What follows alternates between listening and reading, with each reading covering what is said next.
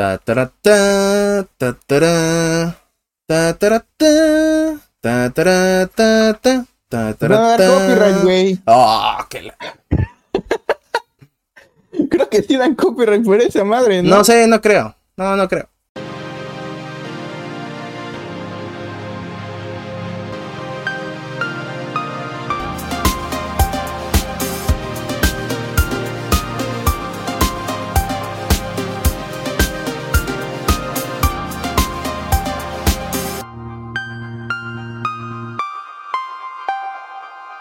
Bienvenidos a Geeks de Sillón, el podcast donde Andrés Salas y Eric Vázquez van en búsqueda del arca perdida que traerá de regreso a Malik Mekibes.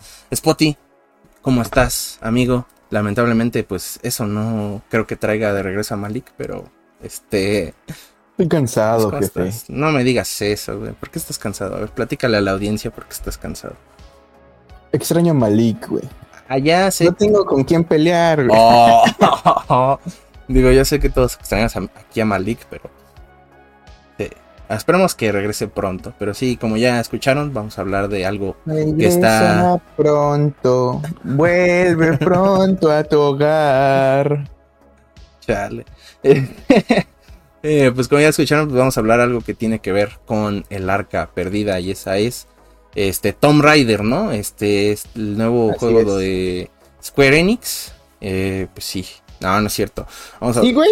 Oh, este, vamos a hablar sobre Indiana Jones, el arca perdida y eh, como contexto del por qué elegimos esta película. El otro día que estábamos platicando fuera de cámara, eh, Spotty eh, daba la, bueno, estábamos platicando como para ver qué temas traemos y así. Eh, Spotty me platicaba de que tenía ganas de, de hacer una reseña de Indiana Jones, de la última película. Y yo, pues ahora que he estado jugando cosas de mi infancia y reviendo otras cosas, pues me dieron ganas de rever Indiana Jones. Entonces dije, ah, pues hay que reseñar este, bueno, hay que platicar aquí sobre la primera de Indiana Jones, que es la de los cazadores del arca perdida. Eh, es un peliculón, ¿no crees, Spotty? O no sé, digo, ahorita entramos de lleno con eso, pero ¿tú qué opinas de la película? Bueno, Pues como te dije la, la vez pasada que el- justamente cuando la terminé de ver, este, se siente como algo especial. No sé cómo decirlo, pero ve- viendo recientemente la última que salió, la del Dial del Destino, si no me equivoco que se llama, y que es la quinta comparada a la primera. Obviamente han pasado décadas, si no me equivoco, del- de entre ambas. Pero este, la primera aún así se siente mejor, se siente hasta cierto punto refrescante. En un sentido de que ya estamos acostumbrados a ver cier- cier- cierta cantidad de acción hecha por CGI. Y aquí, aunque sí hay momentos en los que se ve claramente que el puñetazo no, no conecta, sí se siente como que más, más real. Ya. Este, se siente bonita la película, pues. Ya digo, yo no vi la última, la del Dial. Yo la última que vi fue El Reino de la Calavera de Cristal, si no mal recuerdo, la, la 4, que es donde sale este Shia LaBeouf. Y es que de hecho esa fue la primera y única película que he visto de Indiana Jones en el cine. Y este, estaba morro.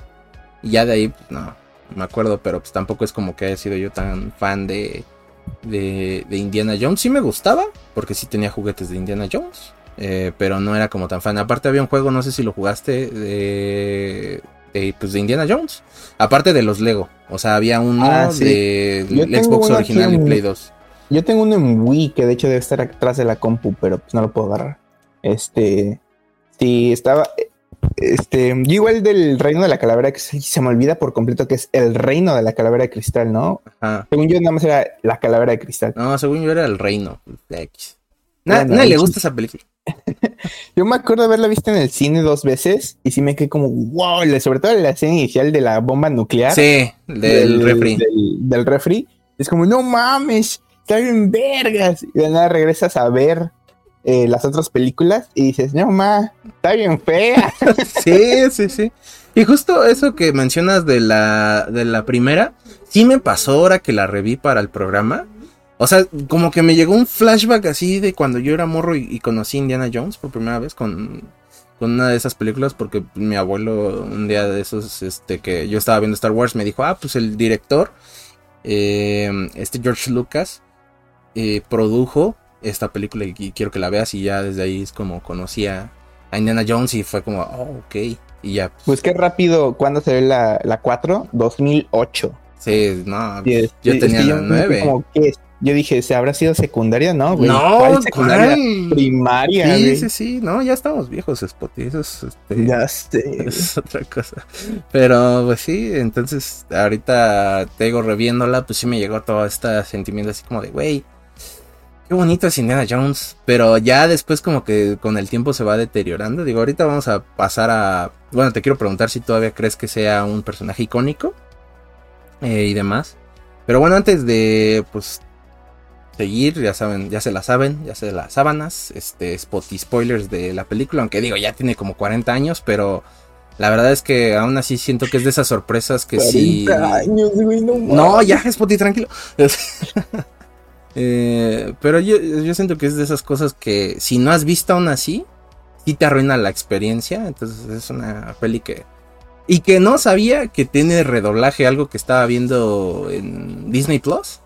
Yo la vi en inglés. Ah, yo también la vi en inglés, pero este es que yo de niño la vi en español. Y me puse a ver, este, dije, ah, ¿será así? Y que veo y... O sea, la de Disney Plus trae el doblaje original, pero la que yo había visto era la que tenía un redoblaje. Y el redoblaje, ah. de hecho, está, está mil veces mejor. Eh, pero es como un dato curioso porque no sabía que tenía redoblaje. O sea, la, versión que yo vi pensé que era la de toda la vida y no, resulta que tiene su propia versión original. Es algo bastante curioso para los que les gustan el doblaje, ¿no? Pero bueno, antes de, de seguir con eso, ya lo dije, los spot spoilers, pero antes de eso, pues sí quiero empezar con eh, los antecedentes de la película, es decir, cómo nace la, Indiana Jones, porque el making of de esta película está bastante interesante y que va un poco relacionado con las curiosidades que traigo de la película. Digo, eso ya es para después, ya es como para el final, pero pues aún así quiero que repasemos esto. Entonces, vámonos a, al año de 1973, donde pues el buen George Lucas estaba escribiendo el guion de Star Wars. Y después de platicar con Philip Kaufman, no sé si le suene ese nombre, pero pues, es, alguien medio importantillo ahí de director y de escritor en Hollywood. Y eh, pues eh, mientras él escribía este guion, empezó a platicar con él. Y en eso vieron un póster de un serial que veía George Lucas de, su infancia, que para quien no sabe qué es un cereal, porque yo tampoco no sabía hasta que lo investigué, porque dirán, ah, pues es el que te comes, ¿no? En las noches. El, ¿Cómo que, ¿cómo que, no saben qué es un cereal? Y ah, no, no, no, no. Es que se llaman así, eh, como unas telenovelas de Estados Unidos, por así decirlo. lo, lo, voy a leer así como lo tengo en mis notas. Dice, un cereal televisivo es una telenovela o una telenovela estadounidense, es una modalidad de folletín que se difunde a través de la televisión en forma de entregas periódicas habitualmente diarias, o sea, una telenovela, pues. Es más o menos eso. Y era. Jamás había escuchado eso en mi vida. No, yo tampoco, hasta que me puse a investigar de eso. Y pues muchos de esos, o sea, de las notas que encontraba era como de. George Lucas se inspiró en los seriales de los años 30. Y yo así de. ¿Qué? O sea, en el Captain Crunch o en este. ¿En el Zucarita del Tigre Toño? Ajá, yo creo, ¿no? O sea, sí, era como. No sé qué es eso, pero bueno. El, caso es que ve un póster de eso y se hace la pregunta, ¿por qué es que ya no... Bueno, estas seriales que él veía eran sobre un héroe que peleaba contra los nazis. Y ahí se hizo la pregunta, ¿por qué es que ya no hacen películas o productos de este tipo? Y bueno, tú ya, ahorita, contexto actual, pues ya te preguntas el por qué, ¿no? O sea, y qué digo, hasta la fecha así es como de... Pues mira, vamos a hacer Oppenheimer y se, van a, se van a molestar algunos, ¿no? Pero bueno, eh, entonces se hace la pregunta y pasan varios años, en 1977, que es cuando se estrena Star Wars, y George Lucas pues tenía este miedo de que Star Wars fracasara. Él decía así como de, mm, esta película va a ser un, un fiasco. Y todos en 20th Century Fox decían lo mismo, esta película va a fracasar. O sea, nadie le tenía fe a Star Wars, ni George Lucas, güey. Se hubieran dejado morir a la verga. bueno, pues tal parece, porque mira, George Lucas en vez de ir a la premier, se fue de vacaciones. O sea, agarró y, se fue de vacaciones porque dijo, ¿sabes qué? Yo me voy a tomar unos tragos aquí a Hawái y ahí vemos cómo le va la película luego, ¿no? Yo me voy a desestresar. Entonces se fue Y en, esa, en esas vacaciones. la del buen estudiante de entregarte lo que sea lo que Dios quiere. Sí, sí. madre. Sí, mi, mi, filosofía ya de este último semestre. ya, entrégalo y ya a ver qué sucede. Este, y bueno, en estas vacaciones se encuentra también a Steven Spielberg, quien también estaba de vacaciones por la película de Encuentros cercanos del tercer tipo. O sea, él también hizo esta película y dijo, ah, ya me voy de vacaciones. Y en esta... Es un peliculón, ¿eh? Sí, es un, peliculón, pero pues también él como que dijo, ah, ya, entregué mis cosas, güey, ya me voy. Es como, pues sí, tipo final de semestre. Y al menos yo es lo que hago, es como de, ya entregué todo, ya no, ya no me vuelven a ver hasta el otro semestre. Este... Entonces ellos empiezan a platicar, este Lucas y Spielberg, porque aparte ya eran amigos, ya eran compas, y empiezan a platicar así como de, ah, no, ¿y qué otros proyectos te interesan? Y el, Lucas llorando de que es que le va a ir mal a Star Wars, y el otro, güey, no, ¿cómo crees? Y bla, bla, bla, ¿no? Y en una de esas Spielberg le dice que tiene ganas de hacer una película como de espías, precisamente de del 007 James Bond. O sea, él quería hacer una película del 007. Pero ese es solamente como un privilegio que los británicos tienen. O sea, si no eres británico, no, no la haces, ¿no? Bueno, al menos en ese momento, según yo. Y este Lucas le dice, te tengo una mejor idea. Y le empieza a platicar lo que era... Una película de nazis. Ah, cabrón, eso es lo mismo, güey. casi, casi, ¿no? Pero pues le empieza a platicar la historia de Indiana Jones. Eh, lo que pasa es que él empieza a decir que tenía un mejor personaje que James Bond y le empieza a describir a Indiana y todo iba muy bien hasta que George Lucas le dijo el nombre completo de Indiana, que no era Indiana Jones, era Indiana Smith. Y Spielberg le diría, mm, ok, pero ¿qué te parece si le cambiamos el nombre? ¿Qué piensas de Jones?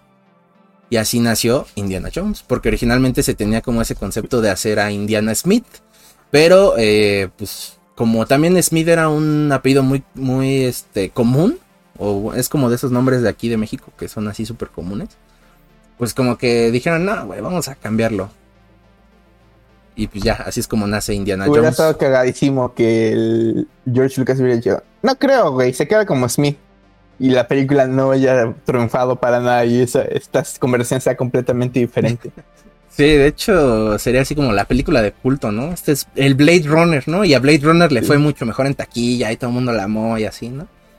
Eh, pero bueno, es como ellos dicen, va, eh, solo que alguien iba a ser el, el, director de la película, pero al final este, le dijo que no a Lucas, entonces ya le dijo, le dijo a, a este Spielberg, le marcó y le dijo, oye, ¿te acuerdas de esa película que te platiqué en Hawái? No estás interesado y es como pues ya se acepta esta dupla de Lucas Spielberg para la, película de Indiana Jones. Y bueno, buscaron a alguien que les hiciera el guion, en este caso fue a Lawrence Kasdan, que después de tantos este, conceptos que Lucas tenía en la cabeza, pues este Kasdan logró hacer un gran guion, se lo dio a Lucas y este justo cuando estaban haciendo el Imperio contraataca, eh, bueno, que estaba escribiendo el, guion, le dice Kazdan, deberías de leer el, que te hice yo, el de... El, del arca perdida. Y le dice Lucas algo así como de... Mm, no, yo confío en ti. Y entonces es como de... Bueno, y ya lo lee, queda encantado, se lo da a su abogado, que era creo que el...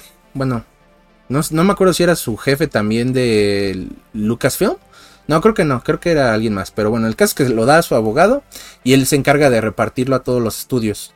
Así de, pues a ver quién financia la película, ¿no? A ver quién lo agarra. Ajá, porque originalmente Lucas como que quería producirla así con su dinero, así como de, nadie me quiere dar, pues yo la saco, ¿no? Y, pero pues no, güey, se, dieron, se dio cuenta pues, que ya no. estaban el Imperio, o sea, ya estaban escribiendo el Imperio Contraataca. Ajá, bueno, esa ya estaba en, producción y todo, pero pues... ¿Y no tenía varo el güey? Sí, pero no iba a, no iba a salir tan rentable este, ah, para él, supongo. Y bueno, entonces, este, ya ves que al inicio de la película sale Paramount, ¿no? Que es algo como muy raro porque sí es como de, ¿no era Century Fox? Pues no, fue Paramount, es al, al, que llega, porque bueno, ¿cómo es que llega? Este Michael Eisner, quien era el presidente de Paramount en ese entonces, recibe el guion y lo lee y dice, este es el mejor guion que he recibido en años. Y aparte era como esta dupla muy interesante porque tenías a Steven Spielberg, quien había hecho películas como Tiburón, Encuentros cercanos, y aparte tenías a este joven George Lucas con pues Star Wars, algo muy mediático, y decía, pues no los quiero rechazar. A ver, ¿cuál es tu propuesta? Básicamente lo que buscaba Spielberg y Lucas era de que pues tú la financias, este, nos das toda la lana de lo que se gane de la taquilla. Y si le va mal, también es tu bronca. ¿Jalas? Y pues, pues, el Michael Eisner era como de, nah, a ver, vamos a, vamos a hacer lo mejor. Te compro los derechos de tu película. Si le va bien a esta, a la, a la primera, de las que vayas a querer hacer, eh, me das un 10% de todo lo que ganen las siguientes películas. Y pues le salió muy bien porque pues, Indiana Jones fue un exitazo y las demás, pues, eh, las otras dos que salieron después, también fueron un éxito. Entonces, pues sigue ganando dinero Paramount hasta la fecha de El Arca Perdida. Ah, pero los escritores y la huelga. Ah, ah qué Y este. Entonces con eso eh, pues era como que esta es mi propuesta y ellos también aceptaron. Pero eh, este Eisner también les dijo así como de, eh, pero tampoco se, las voy a dejar así tan fácil. Porque les puso que el presupuesto no se tenían que pasar de los 20 millones del presupuesto y de los días de filmación que eran de 85 días. Si se pasaban de esto, iban a recibir una penalización de pues, monetaria. Le voy a hacer la pregunta para ti y para todos los espectadores. ¿Se pasaron del presupuesto y de los días o no? Sí, a huevo. Pues sí, se pasaron 10 millones más y me parece que otros 5 días más. Y pues sí, tuvieron una penalización, pero tampoco es como mucho, ¿no? Entonces, bueno, ya con esto, pues, ¿de dónde viene el concepto del arca, no? Porque es como algo que, ay, pues sí, los nazis quieren esta arca, pero ¿qué es? Bueno, según la Biblia, pues el arca de la alianza, como originalmente se llama, es el cofre en el que los hebreos transportaban los diez mandamientos. No sé si has visto alguna de esas películas de, los diez mandamientos y demás donde están tallados en unas como rocas. películas, pero he visto memes del güey cargando los, las tablas. Ah, bueno, ajá, pero sí ubicas cuáles son, ¿no? O sea, esas piedrotas, bueno, se supone que están ahí adentro de, del arca. Y se supone, o sea, cuenta esta leyenda que esa arca tenía poderes místicos y el ejército que llevara esa arca iba a ser invencible. Entonces es por eso que los nazis, los enemigos de esta película, pues quieren el arca para hacer como que el ejército invencible, que te lo van diciendo a lo largo de la película, ¿no? Bueno, para Indiana Jones, George Lucas quería pues a un personaje carismático, un profesor, un aventurero y a la vez un playboy, o sea, alguien así de que fuera un galán con todas las mujeres, ¿no? Y todo así. Pero George Lucas y ajá, y George Lucas y Kasdan como que decían no lo sé, Rick, como que ya teniendo esas facetas, ¿para qué quieres que sea playboy? Entonces esa idea se descartó por completo. O sea, sí querían que fuera alguien carismático, pero no pues un ladiesman. O sea, mm, o sea alguien que ve a una mujer y luego luego le, tira la onda, ¿no? O sea, no, tampoco era la idea de, de hacer a este personaje. Ya con estas facetas estaba listo, ¿no? Eh, y bueno, también querían un actor no tan conocido, querían alguien que pues no, nadie lo topara, güey. Sus opciones eran Jeff Bridges, que supongo que a lo mejor y si lo ubicas, y Tom Selleck. Ese no sé si, si lo ubicas. Me suena el nombre, pero no, no tengo una... Es conocido. Pero bueno, el caso es que el, el favorito que ellos tenían era Tom Selleck. Tom Selleck sí era como de, va, yo, yo me rifo, yo, yo, este. Ah, ya sé quién es. ¿Ya? Ya, ya. Bueno, ahí como quiera, si no, pues pongo una imagen para que todos vean. Eh, pero querían a Tom Selleck, o sea, él era el indicado. Y Tom, Tom Selleck leyó el guion del, del Arca Perdida, le gustó, pero lo tuvo que rechazar porque estaba filmando una serie que se llama Magnum. E, esta serie, bueno, el piloto, estaba filmando el piloto, el primer capítulo, para quien no sabe qué es un piloto, pues es el primer capítulo de la serie y es el que pues va a decidir si la serie jala para toda una temporada o no. Lo estaban filmando y dice, pues te tengo que rechazar. Entonces, un día Steven Spielberg ve una proyección del Imperio contraataca y ahí piensa en Harrison Ford, le marca a este George Lucas y le dice, "Ya sé quién, y Lucas le dice, mm, creo que sé de quién estás hablando. Y ya, así fue como contrataron a Harrison Ford. Pero lo chistoso es que cuando ya contrataron a... bueno, lo chistoso y lo malo para Tom Selleck es que hubo una huelga de escritores también en esa época. ¿Y qué crees que le pasó a Magnum? Se quedó cancelada. No la cancelaron, pero sí la retrasaron, o sea, pausaron todas las grabaciones. Y a diferencia de Indiana Jones, que se filmó en Londres, pues esa sí pudo continuar sus grabaciones porque no tenía nada que ver ahí. Y pues Tom Selleck se ha de haber quedado así como, no, güey, si hubiera aceptado Indiana Jones, no me hubiera quedado aquí en pausa, güey, con mi serie toda fea. Que digo, no es fea. Ha de, encontrarse a Harrison Ford en algún lugar y a decir, puta madre. casi, casi, pero pues sí, fue como de perdí una oportunidad grande. Entonces, digo, Magnum le fue bien, tiene ocho temporadas, si no mal recuerdo. Pero aún así, nada que ver con Indiana Jones, güey, ¿no? O sea, es algo muy, muy triste para él. Y pues así es como obtienen a Harrison Ford después de esa reunión con Spielberg. Que también no se lo tomó mal, así como de, bueno, eres mi segunda opción, ¿no te importa? No.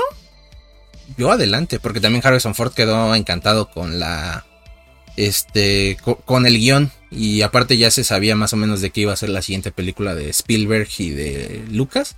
Digo más o menos porque sí lo tenían bien guardado así como no sé si sabías que para el episodio 5 de Star Wars la, la, revelación de que Vader era el padre de Luke sí se la guardaron así de si dices algo güey te mato casi casi. Bueno, más o menos se tenía así en secreto la producción de que nadie tiene que decir de qué va la película, solamente la gente a la que se le va a ofrecer y demás. Pero ellos tampoco pueden decir nada de esto. Y de hecho, a la producción se, le llamó Lost Ark Productions, así como el, clave, el, nombre clave de la, de la película, de esta producción. Y ahora sí, pasamos a pues de qué va la película, ¿no? De qué va Indiana Jones, el arca perdida. Eh, pues nos remontamos a 1936. El arqueólogo estadounidense Indiana Jones viaja a un templo peruano para recuperar una estatuilla sin embargo, es interceptado por René Belloc, un colega con quien tiene una rivalidad, y tras una persecución por integrantes de una tribu salvaje, Belloc se hace con la estatuilla y Jones escapa a bordo de un hidroavión de vuelta a los Estados Unidos. Un par de agentes de inteligencia del ejército le informan a Jones que hay que interceptar unos telegramas y se percataron que los nazis están buscando un artefacto, en este caso el arca perdida. Y así es como empieza Indiana Jones como ¿Qué te pareció esa historia de Making of? Porque sí está muy interesante. Está muy cagada, ¿eh? Porque yo creo que lo que me quedé pensando es, no es la primera vez que escucho que, digamos, un personaje icónico, ahorita no te podría mencionar otro, pero de esas como, de esas de, ah, yo fui como la tercera opción.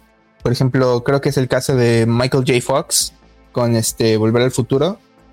Este, habían, de hecho creo que habían grabado ya cierta parte de la película con otro actor cuyo nombre se me escapa. Y por X o Y razón creo que hubo problemas con ese actor y lo tuvieron que despedir. Y, con, y castearon a Michael J. Fox. Entonces es como, ah, pues ya habíamos incluso empezado a grabar con ese otro güey. Pero pues a ver, te vamos a poner a ti. Y es esas cosas que dices como, no mames, o sea, porque también Volver al Futuro es icónica. O sea, la 1, la 2, incluso la 3. Este y yo, y también en el caso de Harrison Ford también le pasó lo mismo.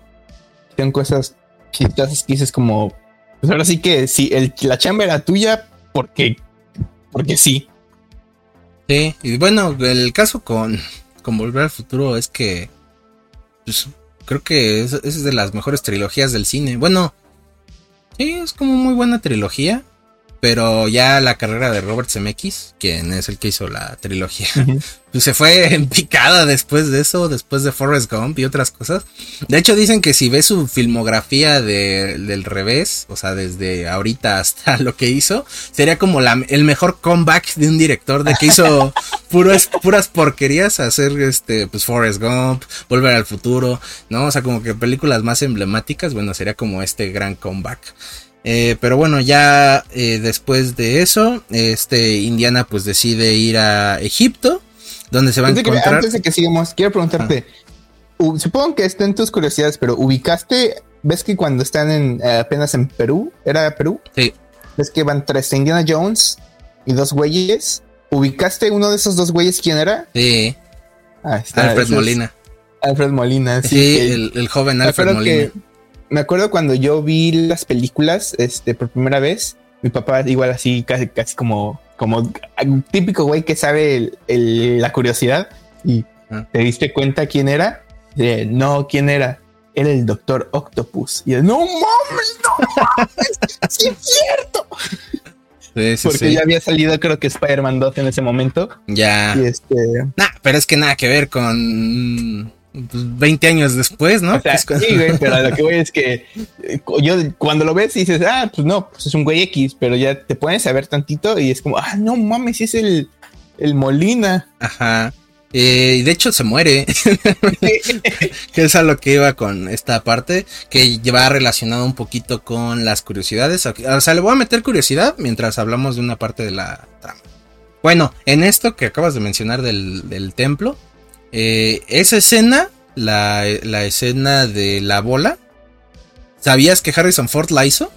O sea, eso, todo eso que ves cuando el güey corre, no usó un stuntman, ese güey la hizo. Pero supongo que no debe ser una roca verdadera, o sea, yo supongo que debe ser como una roca hecha de, no sé, papel maché, un pedo mm, No. no, de hecho es que mira, ahí te va. Eh, esta escena de la roca se creía que sería más efectivo si el público veía que era Harrison Ford. Era algo que él decía así como de, no, le dijo a Steven, güey, yo quiero que cuando veas la película digas, es Harrison Ford. O sea, no es un doble, no es nada. ¿Sí me explicó? O sea, sí quería Harrison Ford que meramente se viera él, güey, corriendo. Bueno. Eh, Glenn Randall, quien era el doble, el entrenador de los dobles, pues convenció a Spielberg porque él sí creía que estaba preparado, o sea, este Harrison Ford para hacer esta escena, ¿no? La, la roca medía 3.6 metros y pesaba 136 kilos. Estaba hecha de madera, eh, yeso y fibra de cristal. O sea, estaba, o sea, sí te aplastaba, o sea, te planchaba así como en el crash, así, güey. Te dejaba así planito, planito. Planito. Ajá, entonces esto sí era real. Bueno, ¿Qué pasa después de, esto? Pues eso no es todo, porque la escena se filmó desde cinco ángulos diferentes y cada ángulo dos veces. O sea que la escena se hizo diez veces, güey.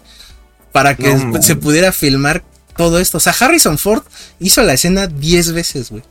A lo que Steven Spielberg eh, diría que, pues, Harrison Ford tuvo suerte y que yo soy un idiota por dejarlo intentarlo. O sea, es que imagínate que se le cae la piedra, a, bueno, la roca a Harrison Ford y se muere, güey. Ya, ahí se fue la producción, ya se fue todo, güey. Ya todo lo tienes que pausar porque tienes que encontrar otro actor. Si es que bueno, deja eso, si es que, si es que sigue la pinche película, ¿no? No puede meter un problemón y el director termina en la cárcel y no sé qué tanto. Sí, sí, sí. Entonces sí está como muy curioso todo esto. Pero, o sea, realmente sí estás viendo un peligro inminente para Indiana Jones y para Harrison Ford en esa escena. Y que digo, la escena. Pero que la cara de, temor no era actuada. No era actuada, no, sí era real. Y digo, esa escena sí es muy emblemática. Y justo por eso, ahorita que dije Crash, pues lo metieron justo por ese guiño a Indiana Jones. Eh, y esa escena a mí particularmente me gusta, pero sobre todo cómo te la van planteando. Digo, no sé, eh, la película al principio sí se siente como que un poco lenta, pero como que siempre van pasando cosas. Como por ejemplo ahí cuando ya entran y la escena mítica de cuando cambia el artefacto por la bolsita de, de tierra y luego se quiere ir eh, hacia otro lado y el Alfred Molina le dice, Nel, dame el artefacto y te doy tu látigo, ¿no? Y es como de, hijo de tu... O sea, te van generando poquito a poquito la tensión y a la vez es como de, ok, va lento, pero está chido el ritmo de la película, o sea, no te aburres, pues.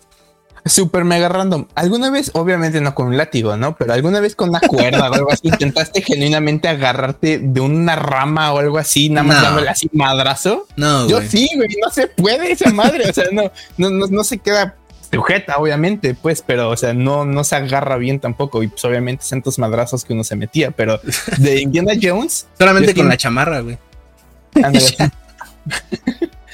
Pero sí, de Indiana Jones sí es de, ah, no mames, si, la hago con fuerza, yo, creo que generaba tanta fricción, algo así que se hacía fuerte, a veces fuera, era mi pensamiento. Nada, ni madres, nunca pasó eso. No. Este, ahorita que dijiste del látigo, eh, no hay otro personaje que use el látigo, o sea, tan emblemático que sea después del zorro, si no mal recuerdo. Que, Gatúbela. Ah, no, pero uno, ah, no sé. Este, pero bueno, es que Gatúbela siento que no, ni lo usa en las películas, güey. La de Michelle Pfeiffer. No, pero esa nadie le gustó, güey. Michelle Pfeiffer sí, güey. La de Halle Berry fue la que nadie le gustó. Ah, ya. Ah, sí, sí, sí, cierto. Me estoy confundiendo. Pero. Nada, tampoco. Pero bueno, es que lo interesante de, Látigo es que Harrison Ford también hace esas escenas, güey. O sea, la primera escena de cuando él los va a traicionar, eh, uno de los que los está acompañando, ya ves que saca una pistola y Harrison Ford le, da con el látigo.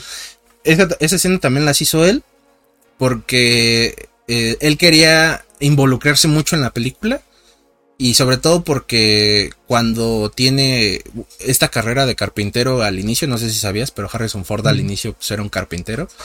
Eh, pues el güey en una de esas que estaba haciendo una construcción para no me acuerdo qué actriz, se cayó y se lastimó la muñeca y de ahí como que no la tuvo al 100 recuperada.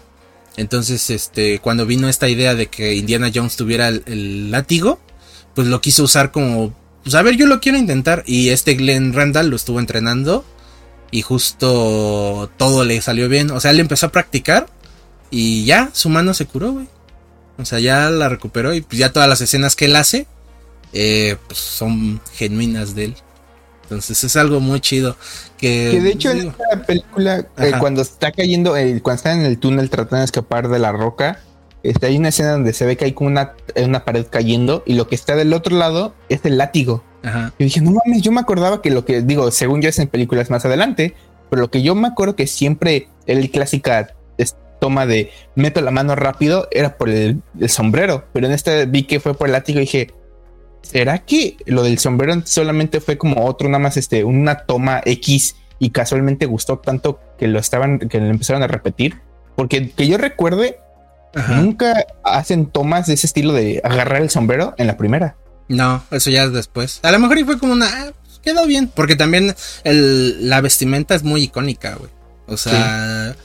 Digo, no sé si viste fotos de la premiere de la última de Indiana Jones. Todo el mundo iba vestido así como Indiana, güey. O sea, con su chamarrita de cuero, güey, su sombrerito. O sea, pues, muy acorde al personaje, ¿no? Y luego todavía imagínate hacer esa escena vestido así, güey.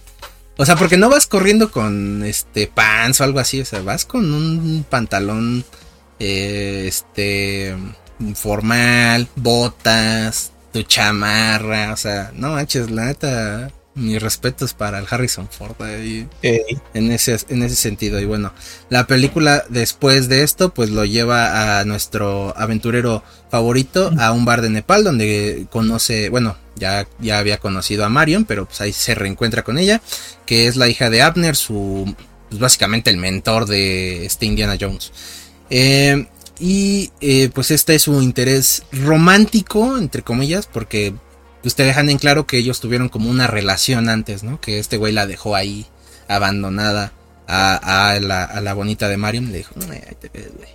Este, y se fue, se fue por unos cigarros y ya no regresó, ¿no? Pero bueno, no tuvo un hijo. Al menos todavía no hay, pero pues sí, sí. porque sí, o sea, sí tuvieron un hijo, pero ya hasta Indiana Jones 4, güey. Este. ¿Sabes algo de la quinta película? No, no la he visto. No. ¿Planeas verla? Porque hay un... bueno, no. Eh, lo que pasa con el hijo de Indiana Jones te lo revelan en un tráiler. O sea, es tan insignificante. Ah, sí, yo, No, ah, sí. Te decir lo del hijo. Lo del hijo no me... spoilers para Indiana Jones 5, el día del destino. Ah, pues ya lo dije, güey. Este, bueno, no mames, güey. Y cuando la morra sí dice, bueno, ajá, la morra, su, ¿cómo? Su, su ahijada, este, le dice, ah, que murió tu hijo, me quedé como, mataron a Shia LaBeouf así de huevos. Otra vez. Pero bueno, sí, pues, como en Transformers, güey, lo, mataron así de. Ahí queda el Witwiki. Ahí queda el Witwiki. Eh, y en esta, en este bar eh, empiezan a, conversar y llega un agente de la Gestapo. Como era la, la policía alemana, aquí, no, no sé. La policía nazi alemana. Exacto. Eh, y pues este Arnold, ¿cómo se llama? Arnold Todd o algo así. Es que tiene T-O-H-T y no sé cómo pronunciar eso. Perdón, alemanes. Eh, pero bueno, se incendia y pues ellos logran eh, llevarse el medallón que estaban buscando, ¿no? Eh, e, ese, ese güey, el, el, de la Gestapo, no sé, no sé qué piensas, pero a mí se me hizo uno de los personajes ya muy inútiles de la película en general. O sea, como que no tiene tanto tanta relevancia. yo, lo recordaba más importante. Ajá. O sea, porque su única aportación a la película fue quemarse la perra mano. Sí, y ya. O sea, y ya. no sé nada. Sí. Entonces, bueno. Eh, ahí lo que creo que te faltó decir es que eh, como el lugar se está incendiando, están peleando por el por el dije, no, no dije, ¿cómo se llama? el medallón el medallón que Marion tiene, que es parte vital para descubrir el arca. El medallón cae en un lugar lleno de fuego y cuando el tipo de la Gestapo trata de agarrarlo, como el medallón es, vamos a decir que es de metal, por ende estaba hirviendo, y queda grabado la parte que agarró en la mano. Y eso usan esa parte como mapa para llegar a hasta cierto punto. Y hasta ahí queda su relevancia. Sí, y bueno, esa escena me da risa cuando lo agarra y se va con la nieve así. sí, está muy, muy graciosa. Y de ahí eh, Jones y Marion se van a El Cairo. Bueno, aquí te va otra de las curiosidades. ¿Ves todas las casas que hay cuando hacen las tomas así? Se ven como que las casitas ahí. Bueno, ahí se tardaron un día en quitar todas las antenas de televisión, güey, porque se veían así de que, pues esta casa tiene, y para ese entonces, para la ah, película, pues es 1936, o sea, no existían las antenas de televisión. Entonces, este, pues se tardaron todo un día, güey. Eh, en quitar todas las antenas. Imagínate los pobres vatos que querían ver el fútbol así. No mames, llegas cansado de tu trabajo y te quieres chingar tu, tu, chelita, quién sabe qué, y de nada. ¿Qué pasó? No, pues están grabando los gringos, sacó una película acá al lado que nos dejaron sin cable. ¿Y cuánto tiempo? No dijeron. No dijeron, ajá. ¿Cómo que no dijeron? Ah, bueno, también algo que pasó en estas filmaciones del Cairo es que el equipo tuvo diarrea, güey, por comida, güey. O sea. Ah, sí, ese, sí lo sé, lo de la espada, ¿no? Ese, sí me lo sé. Bueno, que para quien no lo sabe, eh, hay una escena donde están persiguiendo a Indiana y a Marion. Eh, y ahí sale como un, jefe de, estos de, los que están aliados con los nazis. Eh, que pues va a retar a Indiana Jones con una espada. Es una. Esto es como una referencia al tipo western, a un duelo. Y bueno, pero para quien no lo sabe, esa escena pues se supone que iba a ser con un látigo. O sea, látigo contra la espada, iba a ser como este mítico duelo. Pero bueno, acuérdense de la diarrea de Harrison Ford por esta escena, porque el único que no se enfermó fue eh, Steven Spielberg, y como Harrison Ford no estaba listo para hacer una escena eh, que llevara muchas tomas de látigo, le dijo a Steven Spielberg, le voy a disparar al hijo de puta y ya. Y así es como que tuvimos la escena así de que, que también pega mucho con eh, el personaje de Indiana, de pues todo lo que representa este carismático y demás, porque hasta cierto punto pues te da risa la escena, o sea, de cuando el vato acá moviendo la espada. que, quedó más icónica que la pelea, que si hubieran echado la pelea. Sí, y, que bueno, tenían esta, pues en la escena, la espada aquí la empieza a mover así como de ya valiste, ¿no? O sea, se ve que el güey tiene buena habilidad con la espada, pues. Y el Indiana Jones nada más agarra y saca el, revólver y le da y lo mata. Y es, muy divertido. Es una escena divertida de ver. Pero justo viene por esto, porque Harrison Ford pues, no estaba de humor como para grabar algo así. Y aparte Steven Spielberg creyó que quedaba bien con el personaje y así es como se queda esta escena. Después, este, pues se, cree que. Quiero, hacer. Eh, ahí, en esa escena, cuando lo están persiguiendo, cuando Marion se esconde en la cesta y todo el desmadrito, Ahí es donde siento que más se ve eh, lo que mencioné al inicio, donde ahora sí que vaya, va a sonar como probablemente, ¿no? Pero se ve que es actuado todo, o sea, porque hay momentos donde claramente se ve que Indiana Jones tira un golpe y el güey o reacciona después o reacciona antes, o claramente se ve como la cara está aquí y el puñetazo nada más pasa así. O sea, ni conecta ni nada. Entonces ahí es donde más este, eh, sufre un poco la película. Eh, pero, y también en las escenas de persecución, ¿no? O sea, de que eh, se ve clarito que se fue para allá y el Indiana Jones todavía voltea. Ah, y es como de, va, no manches, ¿no? O sea, sí son ah, cositas así. Se sube del techo, se mete por el costado del coche. Todavía le da tiempo a Indiana Jones a hacer. Y el nazi. O sea, ni se da cuenta, si no mames, güey. pero funciona muy bien, son cosas chistosas de la película. Y bueno, eh, pues aquí es donde se nos da esta idea de que Marion se muere, ¿no? Porque pues, se la llevaron los nazis en, igual en una cesta. Pero eh, pues tiran este camión y pues explota y se cree que Marion está muerta. Pero nada más fue capturada por los nazis. Eh, ahí el compa, el, Sala, si no me equivoco. El Sala, ajá. Sala. Super buen pedo, eh. A mí desde la primera película, bueno, la primera vez que vi la película dije, no mames, este güey es bien cagado, es bien buen Sí, de hecho funciona como este, ¿cómo se le llama? como el comic relief. Es, ese término, exactamente. Es el comic relief de la película. Y sí, es muy, muy chistoso, la verdad su personaje es muy bueno.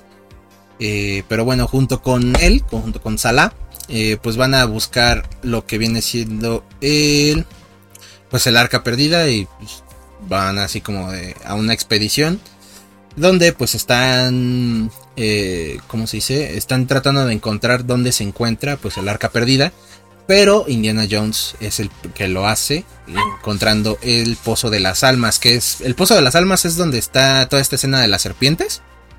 Eh, pues ese es el Pozo de las Almas, es al que se le denomina el Pozo de las Almas. Que es cuando ya lo encuentran. Eh, aquí viene otra curiosidad y es que pues resulta y resalta que... Eh, originalmente Steven Spielberg pidió 2000 serpientes para la escena, bueno, 2000 víboras, pues sí, para llenar como el lugar. Pero mm, a Steven Spielberg no le daba miedo. O sea, como que decía, mm, como que no se ve tan terrorífico esto que tendría que dar miedo. Métele más. Métele más. ¿Cuántas crees que trajo? Otras 2000. 4500 serpientes trajo. y llenó la. Pues todo el, escenario lo llenó de, las, de las serpientes. O sea, en total tenían 6500 serpientes, No mames. Nah, no está lo que sé, güey. Y algo que vemos al inicio de la película es que Indiana Jones le tiene miedo a las serpientes. O sea, te lo dejan como muy ahí, en el aire, si lo quieres ver así, de cuando llega al hidroavión. Y dice, hay una serpiente aquí. Y Mac le dice algo así como de, ah, es mi mascota, no sé qué, ¿no? y dice, ah, odio a las serpientes. Bueno, cuando llega a esa escena, pues ahí se nota el miedo real. Se nota, él dice la icónica frase de Snake. Why did it have to be snakes? Sí. De hecho, exacto. Yo cuando lo vi, lo, repetí al mismo tiempo y dije, ah, fue pinche. Es de esos momentos que digo, pinche película envejeció bien vergas. Sí. O sea, todo el momento está, o sea, icónico y tras momento icónico tras momento icónico, la verdad. Ajá. Bueno, ¿sabes quién no estaba contento con las serpientes? Y no es Harrison Ford. Y tampoco. Es más, no, güey, te voy a decir, es alguien que ni estaba en el cast. La hija de Stanley Kubrick. ¡Ah, chinga! Porque andaba por ahí y se puso a ver y cómo las tenían. Entonces, como las tenían por todo el set, pues las pisaban. O sea, pero era de que pues, vas caminando, güey, y la pisas por error porque pues luego no las ves, ¿no? Entonces, este, pues ella estaba bien enojada, güey. Y le puso una regañiza a Steven Spielberg así de, güey, ¿cómo las tienes así? No sé qué. Y le llamó a una especie de peta. Más o menos, como para denunciar a Spielberg así de, güey, aquí están maltratando animales, ¿no? Y que digo, también maltrataron, bueno, no es que maltrataran, pero unos burritos también de los que salen en la película. En la primera escena. Ajá, bueno. En Perú. Es que a esos burritos los pintaron, güey. No mames, qué pedo, ¿por qué? Porque los querían de un color y no se pudo, entonces pues los tuvieron que pintar. Pero bueno, ellos no, eso sí ya no se enteró la hija de Stalin Kubrick, pero eh, de la serpiente sí. Entonces les hicieron como unos acomodos para que estuvieran más cómodas, entre comillas, que nada más fue agregarle como paja, bueno, heno y algunas hojas de lechuga y ya, güey. tampoco fue como. Sí, güey, tampoco fue como que, ay, vamos a hacer algo así súper, este. Eh, ¿Cómo se dice? Pues un cuidado así bien pro, ¿no? Y las ponían en una. Como estas de plástico, donde metes cosas en recipientes. Más o menos ahí las ponían. Y ahí no sé si te acuerdas que hay una cobra que sale en, la, en la película, sale una, mm, cobra. Eh, pues esta cobra eh, a la que era la que todo el mundo le tenía miedo porque para eso se necesitaba, o sea, para grabar las escenas necesitaban de un suero. para, pues en caso de que te muerda, güey, pues para, para curarte. Bueno, el suero que estaba en el país estaba vencido, güey. No, estaba vencido, güey. Y lo tuvieron que traer de París y ya es como de, bueno, ya.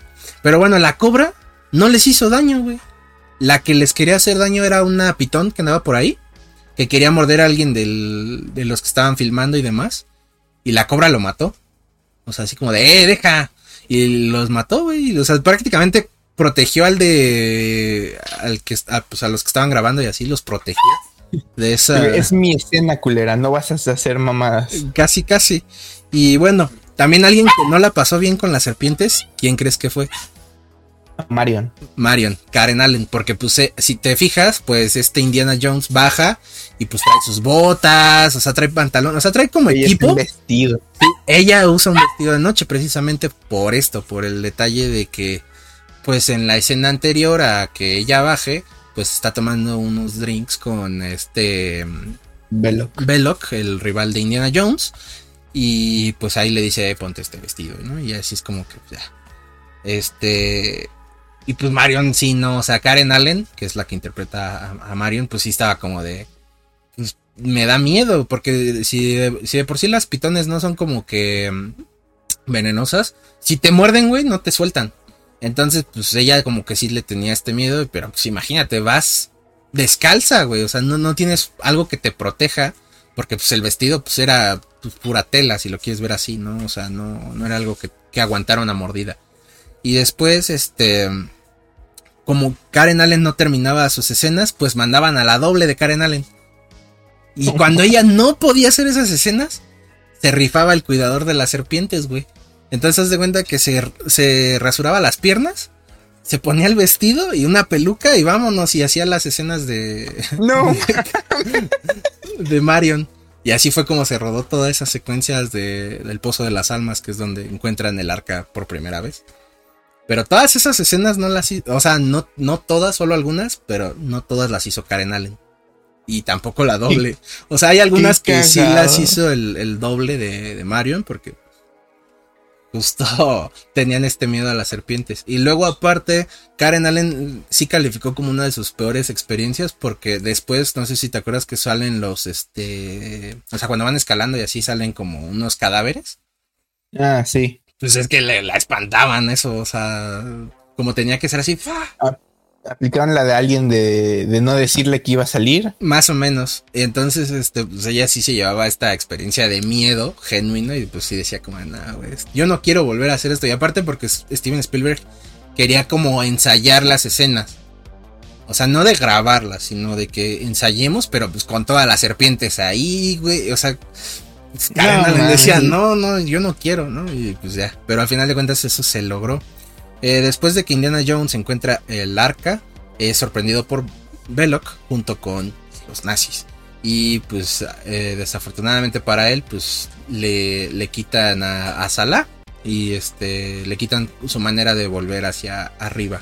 Porque está, está como en una especie de pirámide oculta, por así decirlo, como un triángulo. Y en medio tiene un huequito y ahí es como se podían meter a la a donde estaba el arca perdida.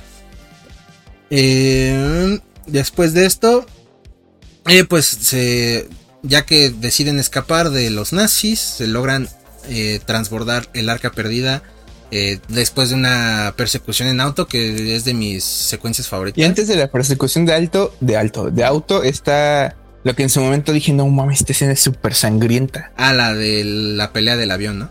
La pelea del avión. Yo me acuerdo cuando la vi dije, no mames, o sea, puta madre así sorprendido de no mames, pueden mostrar esto en una película, cabrón. Sí. Este, y ahí te va otra curiosidad de esa escena. Eh, sí, mataron al cabrón. sí, güey, nada, no es cierto. Este, esa escena la estuvo ensayando Harrison Ford y el otro güey, que se me fue su nombre, eh, durante un rato. O sea, ya la tenían practicada al 100%. Y ya ves que en toda la escena va girando el avión porque Marion se mete y golpea al piloto y se queda encerrada ahí, ¿no? Eh, entonces el avión empieza a girar hacia los lados. Y el, en la, en la, a la hora de filmar, la rodilla del Harrison Ford casi se mete ahí en la, en una de las, este, en una de las ruedas. Y casi lo aplastan. O sea, sí, alcanzaron a parar y nada más escuchó el grito del Indiana de, ah, bueno, del Harrison Ford así de, no, ah", pues del susto, ¿no? Porque imagínate que la, la, ensellas como unas 10, 20 veces y que en la, en la mera, mera, pues se te vaya tu pierna, pues no. Entonces, este, ya después de esa escena, pues va la escena de la persecución de los autos, que también mientras suena el, toda la música de John Williams es, no sé, la verdad es que John Williams hace magia con la, con, las películas. Yo la verdad es que obviamente está la tonadita icónica de pero el resto de la canción, sinceramente, yo no me pude sacar de la cabeza Star Wars. Digo, es el mismo compositor. Sí. Pero, pero sí dije, no mames, suena muy, muy Star Wars. Ahora sí que este cabrón dijo, producción de, eh, de Lucasfilms, chingue su madre, vamos a irnos por la misma. Pues es que era como que el indicado, pues, güey, te entregaron una banda sonora tan icónica ya con Star Wars, ¿por qué no con Indiana Jones? así es como nace. Pero bueno, ya recuperan el arca perdida después de esta persecución. La persecución del coche, lo que quiero mencionar también, la escena cuando se echa por, por abajo. No mames, pinche escena poderosa. Sí, la verdad es que. es, de esas que, que, Digo, no sé cómo le habrán grabado, pero al final de cuentas no le quita el hecho de que fuerza de la. De, de la parte de arriba del cuerpo de Harrison Ford, de seguro debería de tener chingos, porque yo recordaba que se dejaba ir y se atrapaba, pero no, o sea, él va ahora sí que bajando del coche poco a poco mientras va este, haciéndose para atrás. Y no mames, la fuerza que ha de tener en los brazos ese güey en ese momento. De hecho, todas las heridas que recibe a lo largo de todas esas escenas, sí son reales, güey, porque como te digo que Harrison Ford sí quería estar involucrado. O sea, cuando llegas a la escena del barco y que Marion le dice, ya deberías dejar que alguien te ayude, y ves todos los rasguños y así, son reales, güey, no son de, de maquillaje nada. O sea, sí son cosas que sufrió Harrison Ford. Pero se ve que el vato se la pasó a todo dar, a diferencia de los otros del, de la filmación, porque también algo que no dije, eh, ya ves que pues Indy le tiene miedo a las serpientes, pues Harrison Ford no. O sea, como ese güey de niño creció con esas cosas, le daba muy igual. O sea, mientras que Karen Allen pues estaba así de, no. Entonces está muy curioso todo eso. Este güey se lo estaba pasando de voz. Estoy de viaje, cabrón, y estoy grabando a huevo. Y de hecho se me hace que es por eso que el vato ama más a Indiana Jones que cualquier otro de sus personajes. O sea, porque si ves cosas de Indiana Jones, que digo ya, de, de Han Solo, por ejemplo, que ya lo habíamos mencionado en algún momento por aquí en un programa.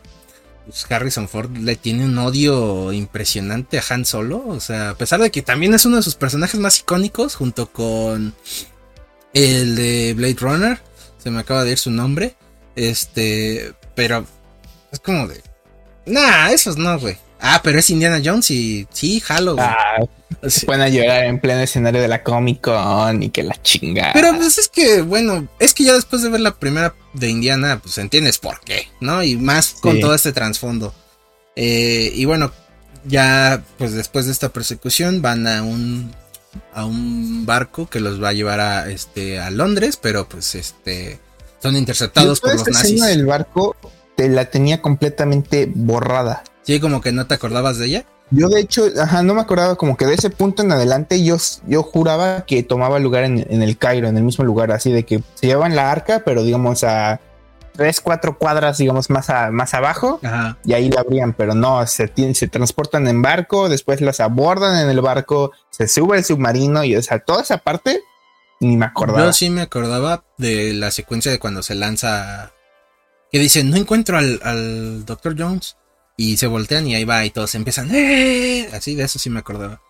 Y bueno, eh, pues los interceptan los nazis y pues se llevan el arca y se llevan a Marion, pero no encuentran a Indiana porque pues él se escondió y este mm, él decide rescatar a Marion y decide ir por el arca, entonces se, va al submarino y eh, una secuencia que también me da mucha risa es cuando le dice bueno que noquea a un vato, se pone el uniforme, llega otro y le dice hey mire cómo está usted nada más, ¿no? Todo, y ya con la playera desabrochada y todo, y el Indiana pues se lo, se lo noquea ahí. ¿A esa parte está doblada al español lo que dice el nazi? Eh, sí, creo que sí también. Ah, es que en inglés no, en no, inglés nada más está en alemán. Está en alemán, sí, sí, sí. Pero, ah, o sea, yo a lo que me refiero es a lo que pues, debería decir el diálogo.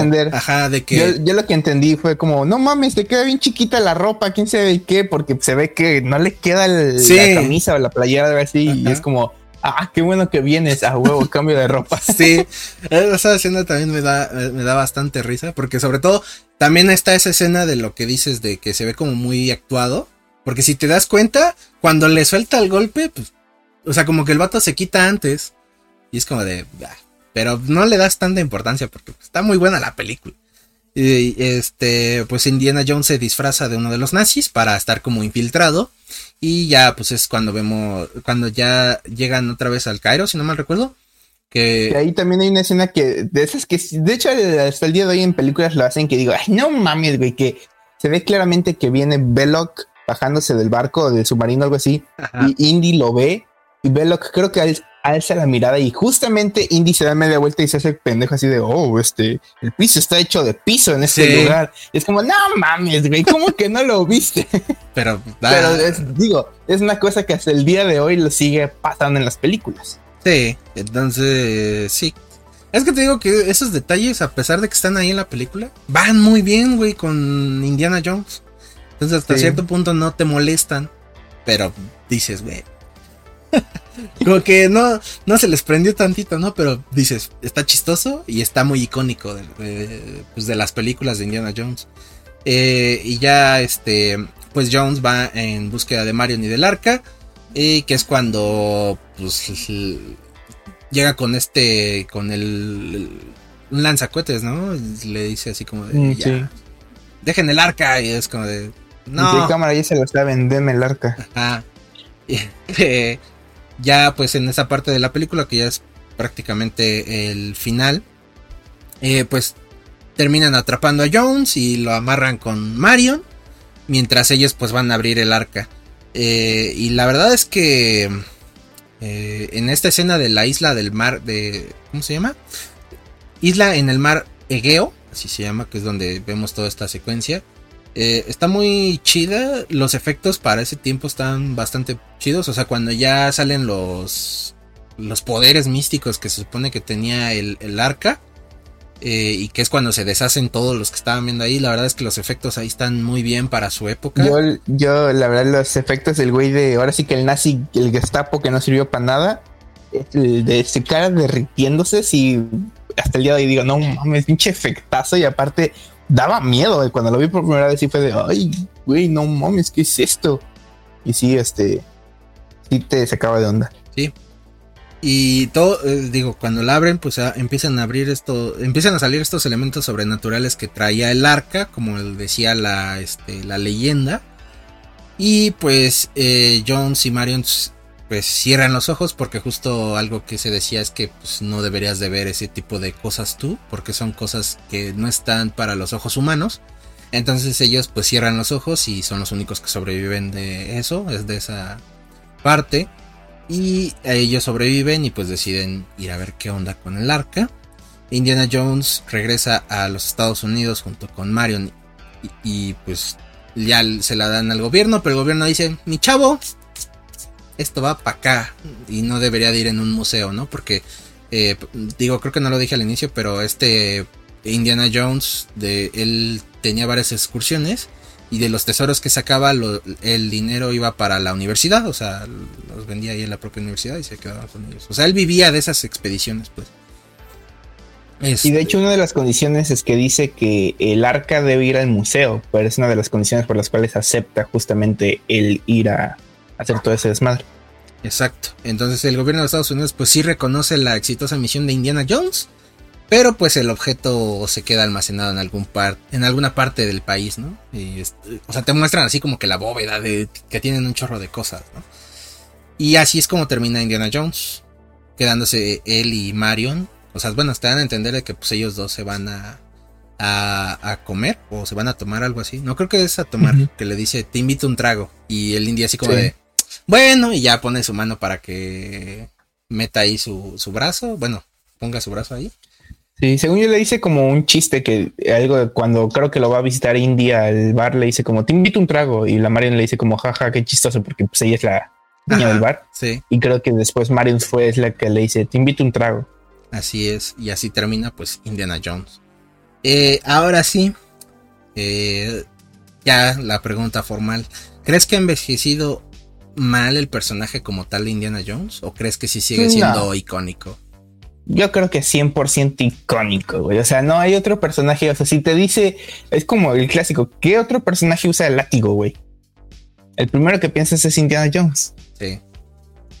y digo, digo esta pregunta por las siguientes películas que salieron que yo creo que esta sí seguirá siendo la top on the top. O sea, a mí me gusta mucho la tercera, la de la última cruzada. También es muy buena, pero, o sea, estarás de acuerdo que la que destaca mucho es esta. O sea, y la que más cosas trajo es esta, porque ¿quién no te dice que de ahí se basó Nathan Drake, Lara Croft? Eh, pues el mismo Crash usa elementos de Indiana Jones. Entonces, incluso el, jugar con, con el ídolo del, inicio del ídolo dorado de la bolsa de arena se han usado en mil bromas en Los Simpsons, Padre de Familia, South Park.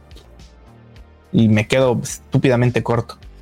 Digo, yo personalmente creo que no es que haya envejecido mal, pero creo que lo han tratado mal. Al menos con las últimas dos películas. Digo, la última no la vi, pero la última ya que la revés en retrospectiva, porque pues de niño dices, ah, bien pro, pero ya con la edad sí dices, no, no, no, la neta no. Porque, o sea, ¿cómo es que va a sobrevivir en un refri, güey, a una, una atómica? O sea, no tiene sentido, güey, ¿no? Y aparte, en Noctown de Call of Duty, ah, ah bueno, pero pues es que... Esta última, sinceramente, no, no me disgustó. Se me hizo, se me hizo buena hasta cierto punto. Y algo que no sé si es, no sé si es algo que yo haría o algo que me gusta a mí, pero me gusta darles un final verdadero, un final que, por ejemplo, en este dicen, esa es la última de Indiana Jones. Y a Harrison Ford ha dicho, ese personaje se va a morir conmigo cuando yo muera. Sí. Este, pero algo que no me gusta que no me gusta es. Es que no sé cómo decirlo, pero. Bueno, una vez más, spoilers para la de Indiana Jones 5, el Dial del Destino. Ya me voy. Pues Indiana Jones este, no muere. Hay una escena muy padre que yo siento que está, hubiera, hubiera quedado muy bien. Básicamente, una vez más, pinches spoilers, porque necesito darle el contexto para. Digo, ya, dalo, ya. el Dial del Destino básicamente te da las coordenadas de una, una fractura. te da las coordenadas de una fractura en el cielo en el cual si la atraviesas esa fractura, viajas en el tiempo. Ya. Viajan en el tiempo y llegan a, un periodo en el tiempo en donde conocen a... Verga, se me fue el nombre de este... Galileo, creo que es. No, sé, güey, tú la viste. Conocen, conocen un inventor famoso eh, de esos potentes que conocí, que escucharon de ellos sobre en primaria y secundaria. Este, y conocen a este tipo y Indiana Jones está lastimado de una herida de bala. Y le dice a, su hijada, cuyo nombre se me olvida, pero le dice Wombat, siempre le dice a su hijada. Dice, aquí déjame, esto es lo que quiero, estoy viendo un momento histórico frente a una persona histórica, aquí déjame, es, es más feliz no podría morir. Y yo dije, güey, aquí está perfecto para que la morra diga, ¿sabes qué? Tienes razón, ya viviste tu vida, ya viviste muchas aventuras, te voy a dejar que mueras felizmente en una última aventura. Yo dije, es un final perfecto. Pero no. Pero en él. La morra no que Indiana Jones un madrazo y de alguna manera lo arrastra de regreso al avión y lo manda de regreso. Y bueno, se suben todos otra vez y atraviesan la fractura y regresan a la realidad. Ah, y la verdad, digo, el final es despierta Indiana Jones y Marion está en el departamento. Y ya se, ¿Sale Marion? Sí. Ah, madre, ya, ¿para qué me spoilé, güey? Yo pensé que no iba a salir. Sale dos minutos en toda la película. Pero, pues, ¿qué tiene, güey? También Marion es icónica. A diferencia de, por ejemplo, de la segunda película, la, la güera. La güera. Esa es bien molesta, o sea, no, no, tiene nada de carismática. a lo que quería llegar es. A mí me hubiera gustado que mataran a Indiana Jones. Para que ahora sí que el. o sea, darle su cierre, pues. Darle su cierre, porque al final aquí nada más llega Marion le dice, te tengo que curar tus heridas una vez más. Ja, ja, ja, todos se van del, ah, del, del, departamento y te dan un besito y acaba. Es como, o sea, sí, acaba feliz y todo, pero muy, o sea, muy bien podría seguir la historia de Indiana Jones. No, yo creo que ya no, güey, ya. Yo personalmente me hubiera gustado mucho ver que Indiana Jones, ahora como él, ese güey dice, ya viví un chingo de aventuras, déjame morir en una aventura, déjame morir en un lugar que es icónico, es histórico, es algo que yo le dediqué mi vida a esto y pues ahora sí que voy a morir aquí. Y, que, bueno, igual la gente dice, pero ¿cómo que viajes en el tiempo y así? Bueno, es que Indiana Jones en muchas de sus aventuras habla de cosas, de artefactos que están dentro de la vida real y que tienen que ver justo con este tipo de cosas. Que digo, en la 4 sí se la volaron porque ahí sí ya tiene que ver hasta los aliens y no sé qué tanto. no me acuerdo, el cráneo de Calavera de Cristal es un cráneo de un alien, ¿no? Sí, y es como de... pero, o sea, es dentro de toda esta historia que siempre ha existido y que pues, los que nos ayudaron a hacer las pirámides y demás, pues fueron los aliens, o sea, este tipo de cosas, pues no es que no, no es que se las inventen de ahí, o sea, vienen de un contexto histórico que siempre ha estado, pues ahí.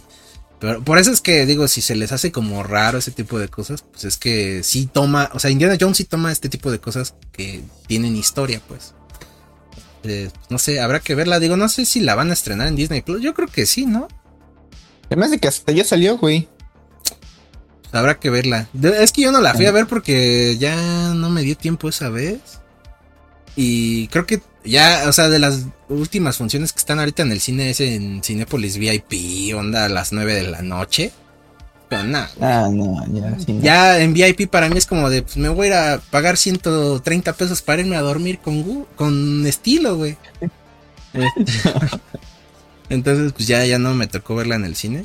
Pero pues, yo supongo que la voy a ver en, Disney Plus o No, no salió en Disney Plus. Ah, sí, ya está. Oh, sí o no, güey. Sí, sí. Bueno, pues luego veo si la si la reveo porque después de haber visto Ah, no olvídala, no está, está oh. el tráiler. Qué mamada, está el tráiler. Bueno, ya supongo que en cualquier momento la meten, pero habrá que reverla porque sí me como que después de ver Indiana Jones, bueno, de reverla me nació eso de pues échatelas otra vez, güey. Es lo que yo te dije, güey. Yo, creo que sí me voy a echar las otras cuatro. Aunque termine bien decepcionado de la, de la cuatro, así como, ¿no? Yo la verdad, la que más tengo ganas de ver es la 4, porque no me acuerdo de nada de la 4. Me acuerdo de una escena, ahora sí que te voy a decir de lo que me acuerdo. Me acuerdo la escena de Nuketown. Oh, qué la. la escena del inicio. Me acuerdo la escena que todo el mundo odia de, la, de los changos, que creo que están haciendo pinche drift con los, ah, con los jeeps. Sí, sí, sí. Y los, y los monos. Y me acuerdo al final, creo que quieren entregar el cráneo o algo así. Algo pasa que creo que llega un, un, un, platillo volador y empieza a ver, a levantar la arena por todos lados. Y ya, me acuerdo, es lo único que me acuerdo. Y que sale Kate Blanchett. ¿Ah, sí? Sí, güey. Ay, ¿a poco no te acuerdas? Pues es de los villanos. no, ¿cómo crees? No me acuerdo, te digo, no me acuerdo. me acuerdo de Shia LaBeouf. Y ya. Que Pero de ahí en fuera ya no me acuerdo nada más. Y, que es el hijo de Indiana Jones. Que el, el Shia LaBeouf sí lo, este, lo tenían como muy...